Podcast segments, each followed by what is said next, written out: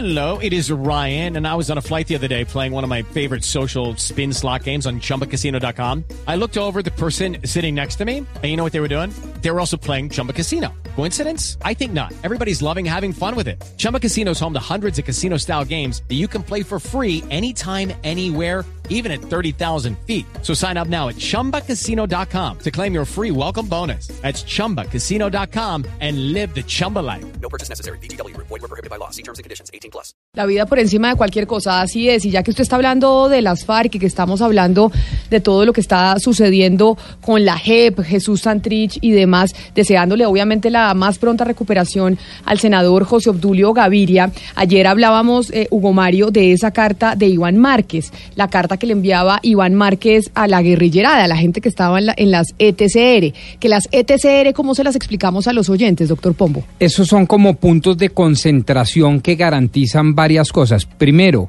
la vida de los excombatientes. Segundo, la posibilidad de reincorporarse efectivamente eh, a la sociedad civil. Tercero, además es un punto de encuentro en donde ellos empiezan a desarrollar sus proyectos productivos con los subsidios que están previstos desde el propio acuerdo.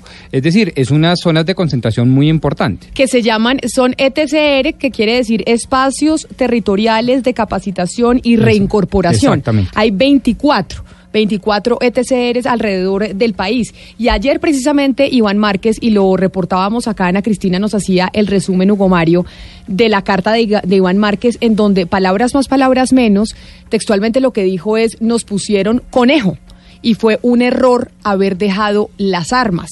Y todo esto por cuenta de la discusión que se está teniendo en torno a la JEP, a si se debe reformar la JEP, ese pacto político que estaba o que está intentando generar el presidente Iván Duque ayer en la Casa de Nariño, citando a diferentes sectores políticos, eso sí, no los de la oposición.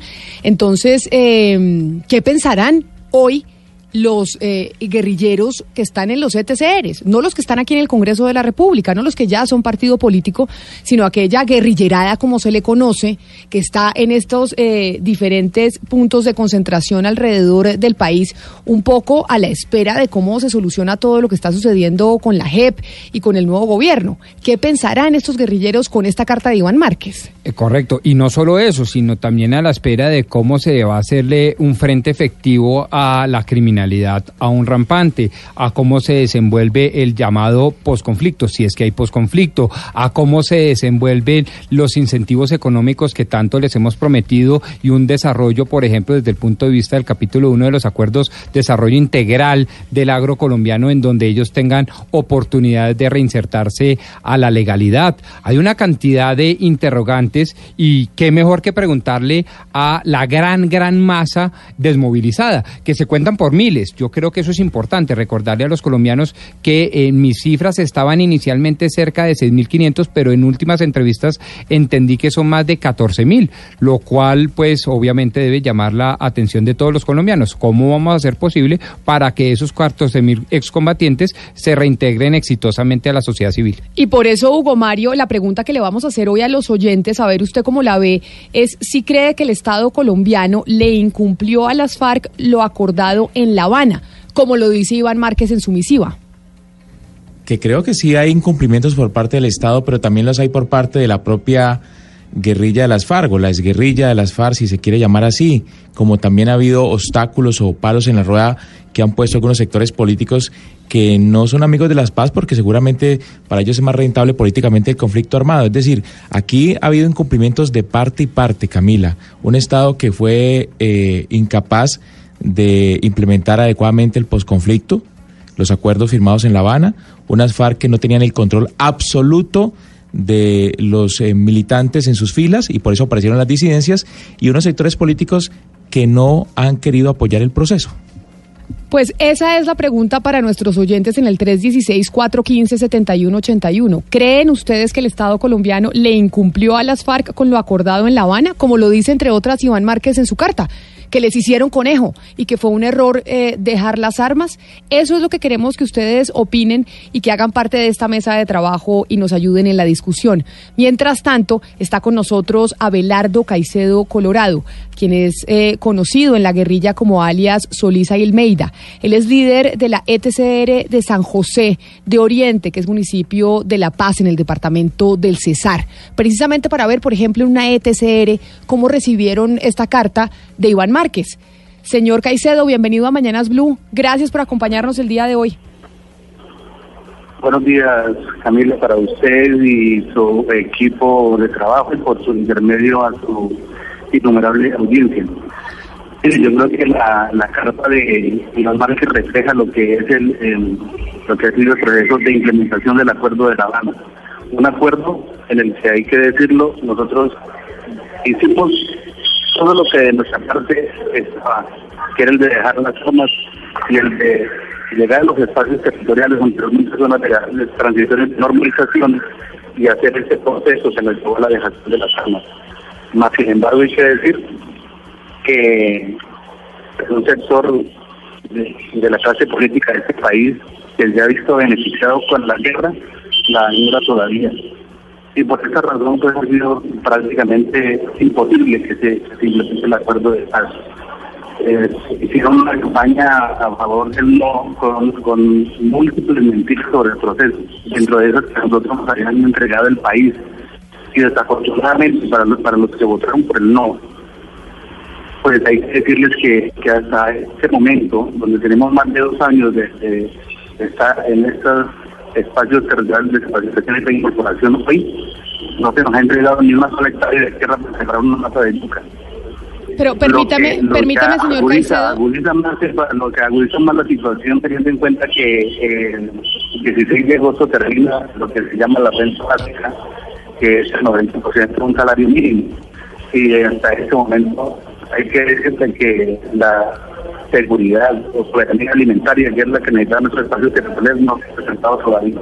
Señor Caicedo, déjeme, yo lo voy a interrumpir porque precisamente sobre esa carta que envió Iván Márquez, después eh, de lo anunciado por la JEP, después de la renuncia del fiscal, después de todos los episodios que vivimos durante la semana pasada y el fin de semana, gente del partido político FARC que están aquí en Bogotá, que hacen parte del Congreso de la República, rechazaron esa carta de Iván Márquez. Alguno, algún sector de ese partido político, pero nosotros queríamos saber allá en las ETCR, usted está en una que queda en el departamento del Cesar, usted está en contacto, por ejemplo, con los guerrilleros de las FARC que están alrededor del país en esas ETCR y sabe cómo recibieron ellos esa carta de Iván Márquez. No hablo de los que están aquí en Bogotá en el Congreso, sino esos que están allá con usted.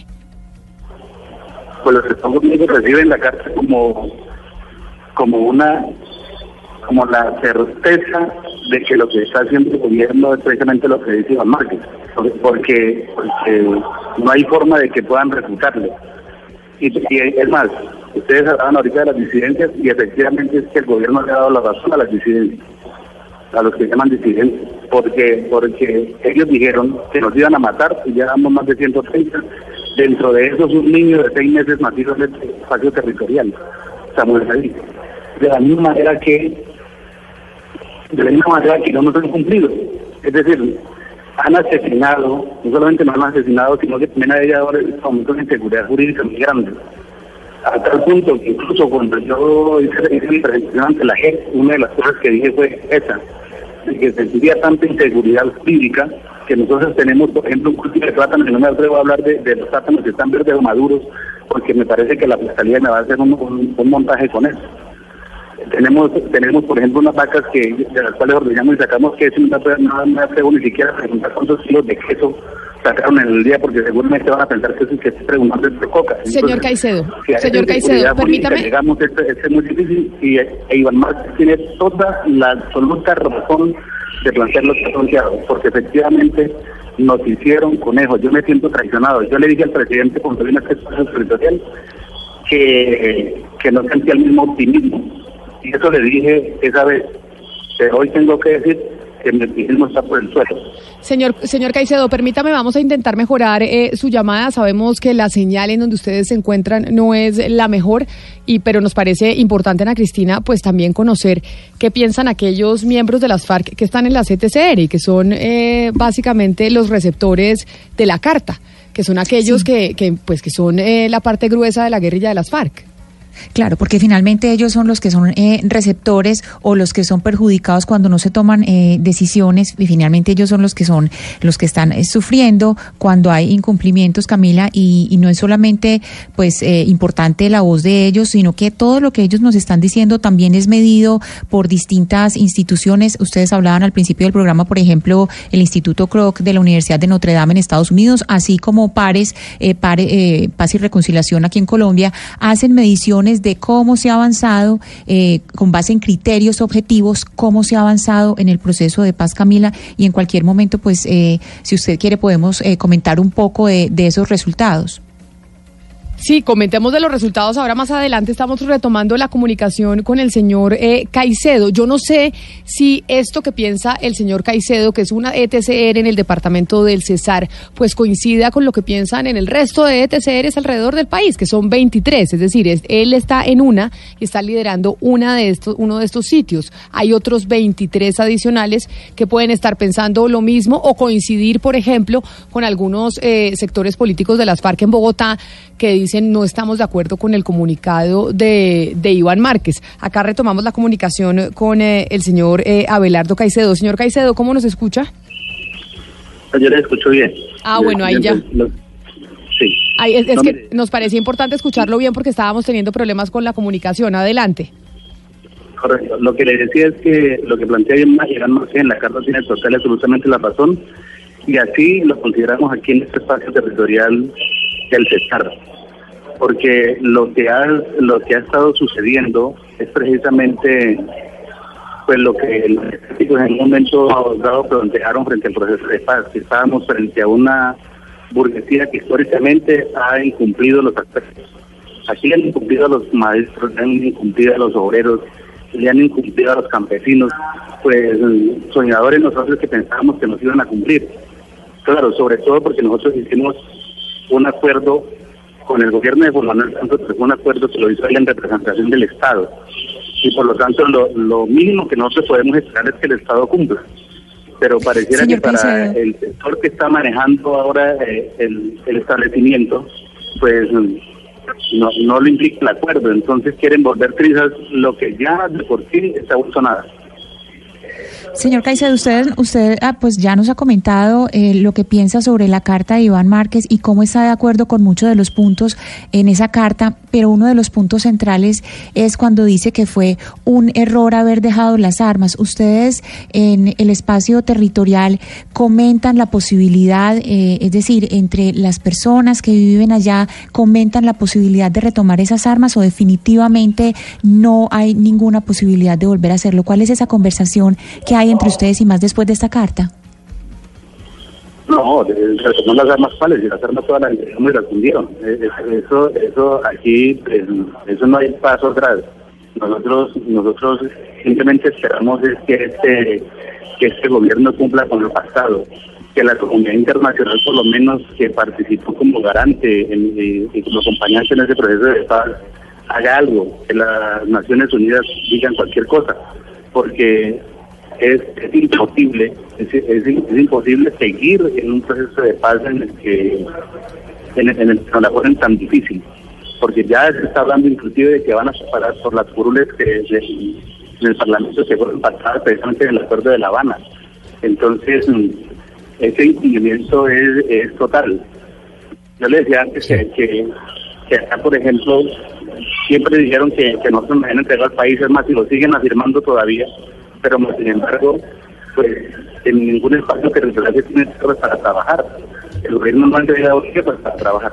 Entonces, esa es una situación demasiadamente difícil y a lo que suma la inseguridad jurídica, porque porque si lo que hace la JED es para el gobierno un club a la banda, entonces sencillamente aquí sí hay dicen, apague y vámonos.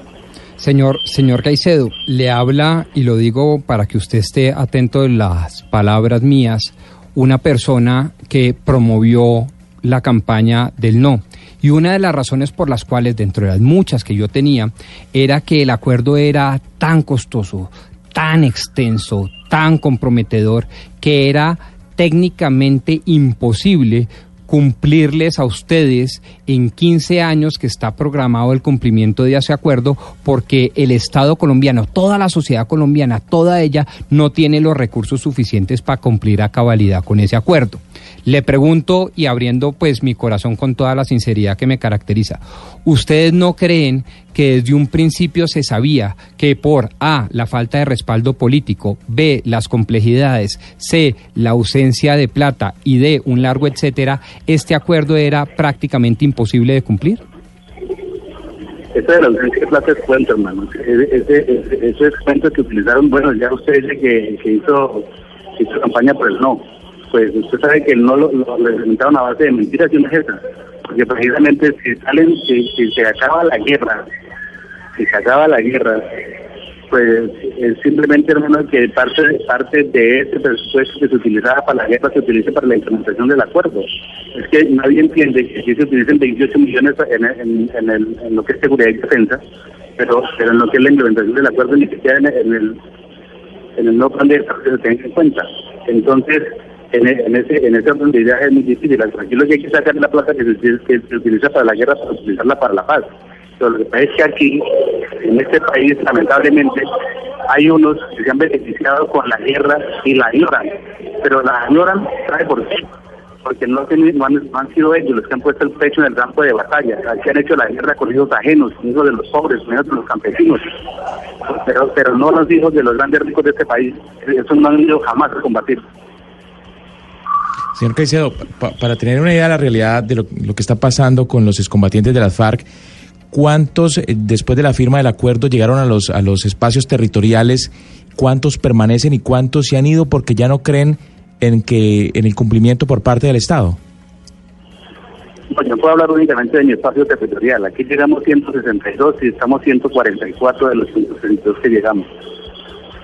Otros están como escolta en la unidad nacional de protección y otros se han ido para sus familias. Pero de los demás espacios no puedo dar eh, razón porque no, no, no tengo conocimiento. Pero entonces, frente a lo que ustedes están diciendo de la carta de Iván Márquez y un poco retomando la pregunta que le hacía mi compañera Ana Cristina Restrepo, usted dice, no vamos a retomar las armas porque ¿cuáles armas si las entregamos todas? ¿Cuál es el, eh, el plan que tienen frente a eso que ustedes sienten hoy, que es un incumplimiento por parte eh, del Estado colombiano al acordado en, en La Habana? Es decir, simplemente la sensatez, que la sensatez, porque el sentido común al, al señor presidente de la República, que no acabe con el poco que queda de este proceso. Y además de eso que la comunidad internacional, pero sobre todo también que la movilización social, la movilización del pueblo en torno a, la defensa del acuerdo, porque porque los que están en contra del acuerdo, para decirlo claramente, los señores del Centro Democrático, que están en contra del acuerdo, vieron la guerra únicamente por televisión y por los, y por los noticieros de radio y, por supuesto por los titulares de prensa, pero realmente no fueron los que aumentaron la confrontación. Lo que se vive acá alrededor de los espacios territoriales, con las poblaciones vecinas, con lo que se vive incluso con los estudiantes. Algunos de nosotros estamos estudiando en, universidades y lo que uno encuentra es el aprecio de todos los compañeros de, de, clase. Entonces, lo que ahí sí se mira de verdad lo que es la reconciliación pero pero no por por cinco o seis que, se sienten que, se sienten muy mal porque la guerra terminó y están atacando a la gente porque no quieren decir rápidamente la verdad de, la participación de sus crímenes porque también cometieron crímenes no no no, quieren decir simplemente la verdad para que el país los conozca y se les, se les quite la careta que tienen de demócratas. Señor Caicedo, entre los estudios que se han hecho eh, sobre eh, los avances y los retrasos en la implementación, hay dos puntos centrales por los cuales yo le quisiera preguntar a usted. El Instituto Kroc y también eh, Pares dice que hay dos grandes retos y entre esos dos retos están, primero, brindar garantías a, a líderes sociales y excombatientes. Entonces, la primera pregunta es por la seguridad de ustedes y, en segundo lugar, por los programas de desarrollo con enfoque territorial. Por favor, hablemos de esos, de esos dos, de esas dos situaciones en el espacio territorial donde usted está, señor Caicedo? Bueno, mire, el, primero, pues es que el, acuerdo es muy claro y, allí y allí no habla únicamente que, a, a- es que no necesitamos que a todos los combatientes le coloquen un, un- escolta, eso no es suficiente. Lo que se necesita, se necesita precisamente es que se ataque de verdad el paramilitarismo, que es lo que no se ha hecho. Eh, es, ustedes mira el acuerdo en lo que tiene que ver con seguridad y precisamente aquí no se ha nombrado a ningún grupo que esté persiguiendo a, los, a los asesinos de este país que no solamente los hay, no solamente los que dan gatillos, sino también los que los que los que dan las órdenes, los autores intelectuales. Y eso aquí no se observa, no se mira por ninguna parte. Entonces, entonces en eso de las garantías de seguridad falta que el Estado cumpla en eso. De la misma manera, de la misma manera que tiene que ver que, es que se está atacando a los líderes sociales y uno, encuentra, por ejemplo, uno, encuentra que personas muy importantes del gobierno tildan a los líderes sociales de, criminales o como uno que dijo que en el día eran una cosa y en la noche otra. Yo creo que si, esas, si esas estigma- estigmatizaciones siguen, pues por supuesto que vamos a seguir siendo atacados. De la misma manera como ocurre con algunos algunos personajes muy conocidos en este país que no nos rebajan a nosotros de, de terroristas. Entonces, a pesar de que ya nosotros tenemos más de dos años de, vamos a contar dos años de haber dejado las armas, de haber entrado en un proceso de paz, de estar en los espacios territoriales, de estar haciendo las cosas como es, al derecho, como lo hace cualquier civil, haciendo cola, inclusive tiene una clínica para poder pasar a, que lo atiendan a uno. Ento- Entonces, entonces si, si ellos nos siguen tratando de esa manera, pues así cualquiera se siente con la autoridad de, de echarle plomo hacia a uno. Entonces, ahí no hay seguridad y por eso, eso el ataque también a, a los líderes sociales. Uno, uno encuentra que en varias oportunidades el presidente Eterno ha tratado a los líderes sociales de, de ser aliados del terrorismo. Pues entonces, claro, por eso los están matando. Hoy, hoy, le- por ejemplo, le- la noticia que han matado por ahí una persona en, en, en Nariño. Entonces, así las cosas son muy difíciles. Claro. Perdone que le interrumpa eh, de improviso. Eh, en, en la costa caribe eh, funcionan tres espacios territoriales de reincorporación, La Paz, Conejos y Tierra Alta. Y aquí, si bien se manejan los mismos sesgos nacionales, las mismas tensiones, pues se tendió un gran manto de esperanza alrededor del proceso de paz, pues en la costa hubo alrededor de 340 masacres entre 1996 y el año 2005.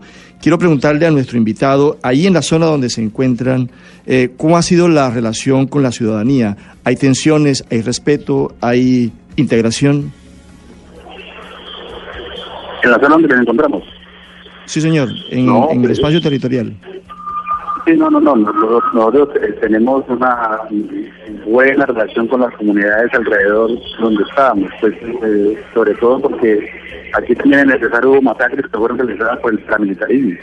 Entonces, mm, mucha gente se siente víctima del paramilitarismo, inclusive, y, y bueno, y también han aparecido unos dicho que son víctimas nuestros también, porque es nosotros hemos hecho eventos, hemos hecho eventos con víctimas aquí en el Cesar y donde hemos incluso pedido hasta perdón por las acciones que podemos haber desarrollado que, ha- que hayan que hayan victimizado a la población civil. Eso lo hemos hecho y por eso contrasta mucho la generosidad de las víctimas frente a la intransigencia de quienes no padecieron la confrontación. Pues señor Caicedo, nos parecía importante hablar eh, con usted como representante de una de las ETCR en el país, esta que queda en el departamento del Cesar, como le decía Alberto, que hay algunas ETCRs en el norte, en la zona cost- en la zona mm, eh, del norte del país. Así que le agradecemos enormemente haber hablado con nosotros, habernos dicho los detalles de lo que reciben ustedes de la carta de Iván Márquez y pues esperamos eh, que finalmente usted dice que usted promovió el no, doctor Pombo, pero hay otros colombianos que promovieron el sí y que esperan que estas zonas eh, pues sean exitosas y que lo que se acordó pues pueda salir adelante. Bien, lo que pasa es que veíamos desde un principio que era un, un acuerdo prácticamente incumplible. Señora Abelardo Caicedo Colorado, alias Solis Almeida, líder de la ETCR de San José de Oriente, municipio de La Paz en el departamento del Cesar. Muchas gracias por habernos atendido hoy aquí en Mañanas Blue.